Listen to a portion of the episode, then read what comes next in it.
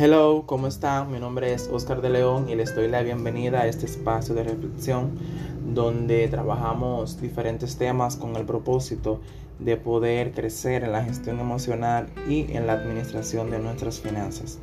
El día de hoy continuamos con el análisis del libro Tiende tu cama, la segunda parte, donde trabajaremos desde el capítulo 6 hasta el 10, que ahí concluimos hoy. Comenzamos con el 6. Dice, arriesgate a lo grande. Si quieres cambiar el mundo, deslízate de cabeza por el obstáculo. En este momento ellos tenían que deslizarse por una cuerda para el entrenamiento militar. Entonces el escritor decía que él observaba que las personas que se lanzaban sin pensarlo lograban hacerlo más rápido, porque también tenían que hacerlo en un tiempo récord. Entonces dice, la vida es una contienda el fracaso siempre es una posibilidad, pero aquellos que viven con temor al fracaso, a las dificultades o a la vergüenza jamás alcanzarán su máximo potencial. Tenemos que ver la forma de arriesgarnos como esa cuota que tenemos que asumir cada día para el logro de nuestras metas. No tiene por qué salir bien la primera vez, pero sí, mientras más lo realizamos podemos ir perfeccionando lo que estamos haciendo. En el capítulo número 7 él habla de enfréntate a los abusones. Si quieres cambiar el mundo, no temas a los tiburones.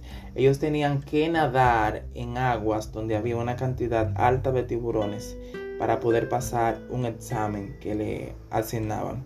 Entonces dice, todos los abusones alimentan el miedo y la intimidación. Podemos encontrar muchas personas en diferentes ambientes que tal vez no nos apoyen en las cosas que queremos realizar. Y déjame decirte que no tienen que apoyarte, porque la visión es tuya. El que tiene que elevar su nivel de conciencia hasta el punto que pueda lograr lo que está persiguiendo eres tú.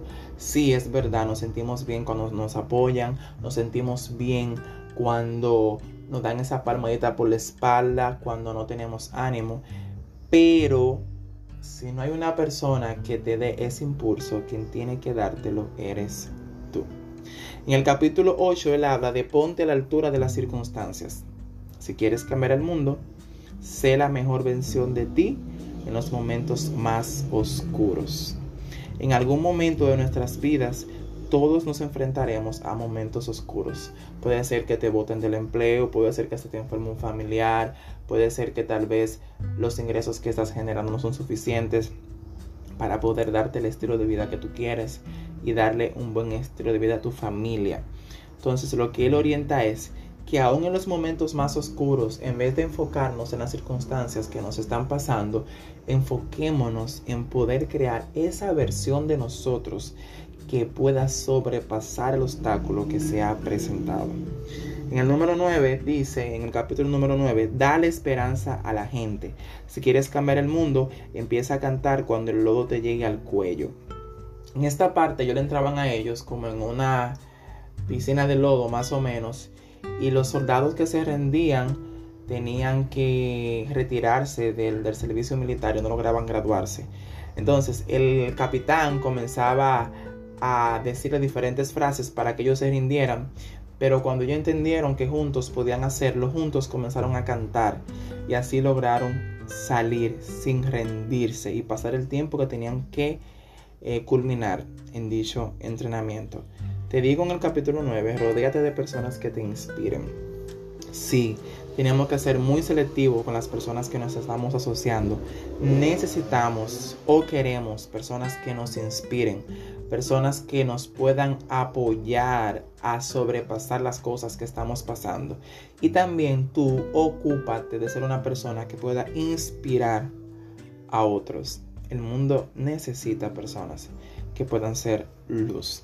Y el número 10 y último, él dice, nunca jamás te dé por vencido. Si quieres cambiar el mundo, nunca, pero nunca toques esa campana. La campana de me rindo, la campana de que ya no voy a seguir en lo que estoy haciendo. Sí, hay momentos en los cuales nos sentimos vulnerables y está bien. La vulnerabilidad no es sinónimo de debilidad, pero rendirnos no es una opción. Porque la vida continúa y de la única forma que podremos avanzar en la misma es superando los obstáculos que se presentan. Rendirse jamás facilita las cosas.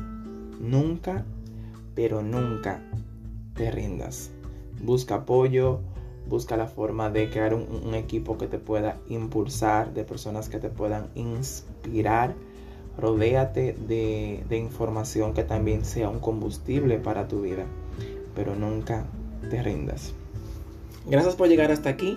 Si no has escuchado la primera parte, te invito a que la escuches del análisis del libro Tiende tu cama y me gustaría que conversáramos en los comentarios. Cuéntame, ¿has pensado alguna vez rendirte a nivel emocional, a nivel financiero? ¿Y cómo te sientes en este momento? Ya sabes, Oscar de León de este lado.